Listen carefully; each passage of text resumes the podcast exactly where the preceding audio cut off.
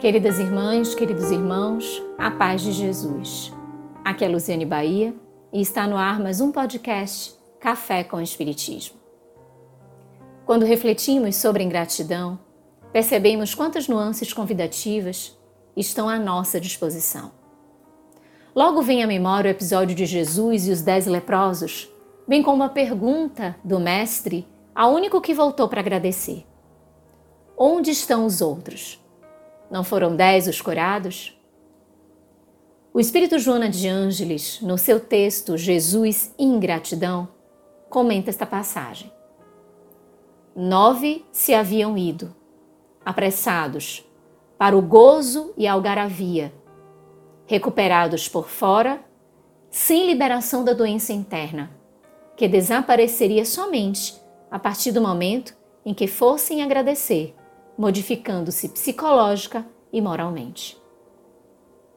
A benfeitora, meus irmãos, destaca as nossas ilusões. Como ainda percebemos as situações sobre um estreito prisma? Como ainda visualizamos as relações, as emoções, os sentimentos, sem adentrarmos as suas essências?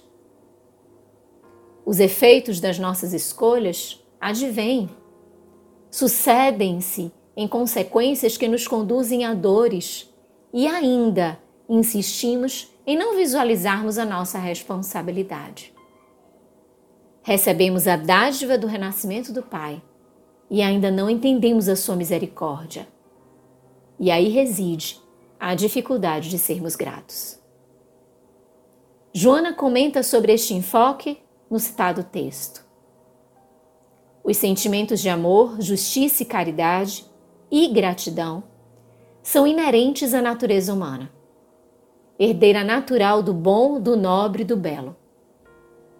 Todavia, porque ainda se demora em crescimento de valores, mais vinculada atavicamente aos instintos primitivos, não se manifestam essas qualidades, que devem ser cultivadas com esforço até que se expressem por automatismos defluentes da sua elevação interior.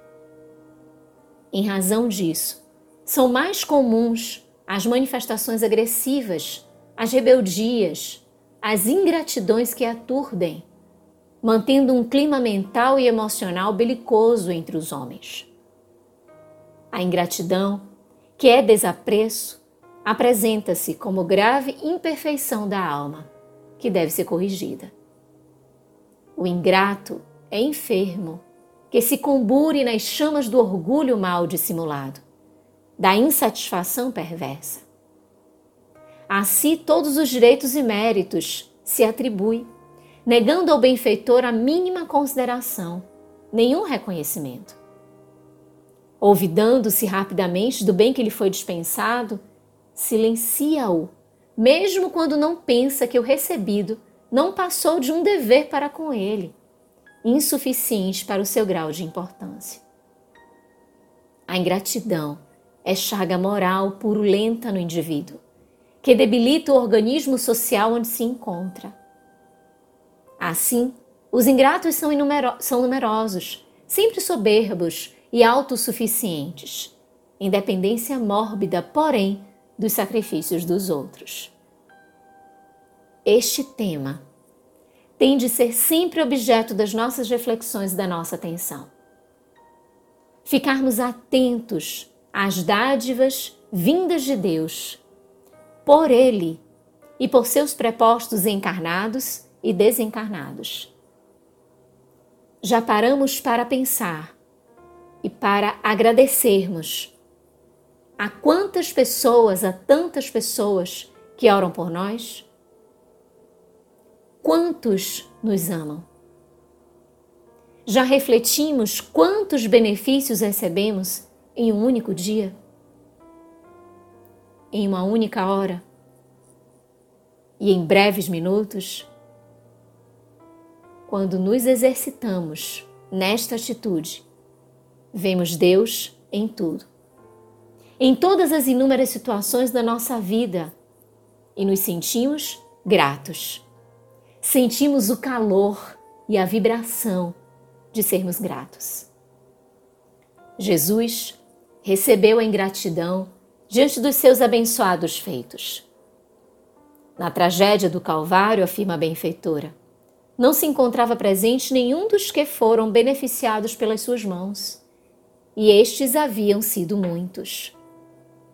Ele iluminara olhos apagados, abrira ouvidos moucos, ofertara som aos lábios silenciosos, equilíbrio a mentes tresvairadas, movimentos a membros mortos, vida a catalépticos, recuperação orgânica a portadores de males inumeráveis. E, no entanto, ficou esquecido por todos eles.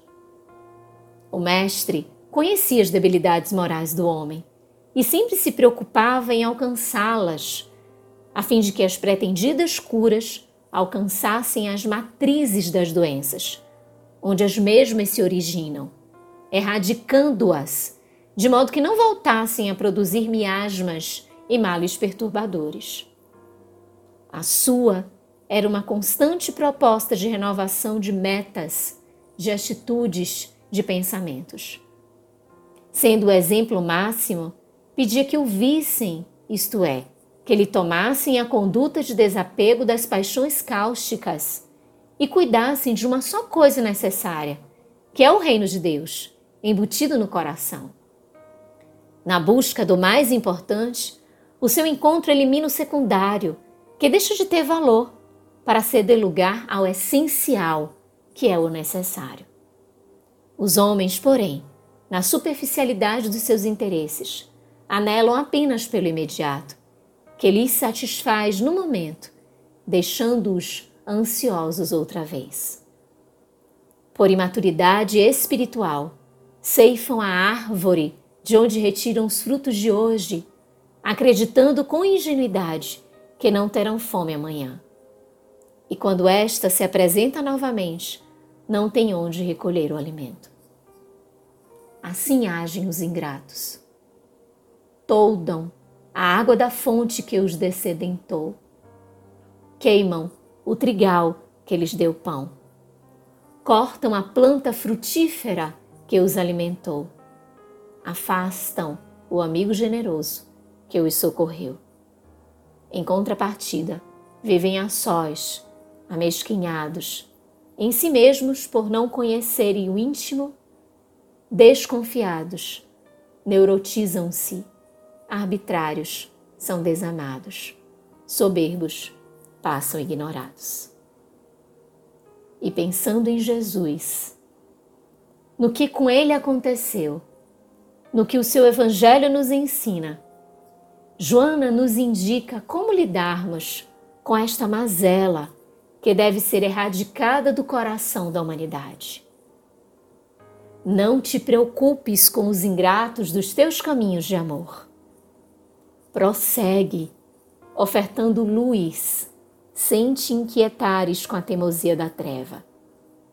Onde acendas uma lâmpada, a claridade aí derramará dádivas. Os teus beneficiários que te abandonaram, esqueceram ou se voltaram contra ti, aprenderão com a vida e compreenderão mais tarde o que fizeram. Recordarão das tuas atitudes e buscarão passar adiante o que te receberam. Não é, portanto, importante o tratamento que te dei em retribuição, mas sim o que prossigas fazendo por eles. Vamos firmes, meus irmãos, vamos juntos, construindo a história do amor, recheada de gratidão. Com gratidão imensa no coração, um grande abraço e até o próximo podcast Café com o Espiritismo.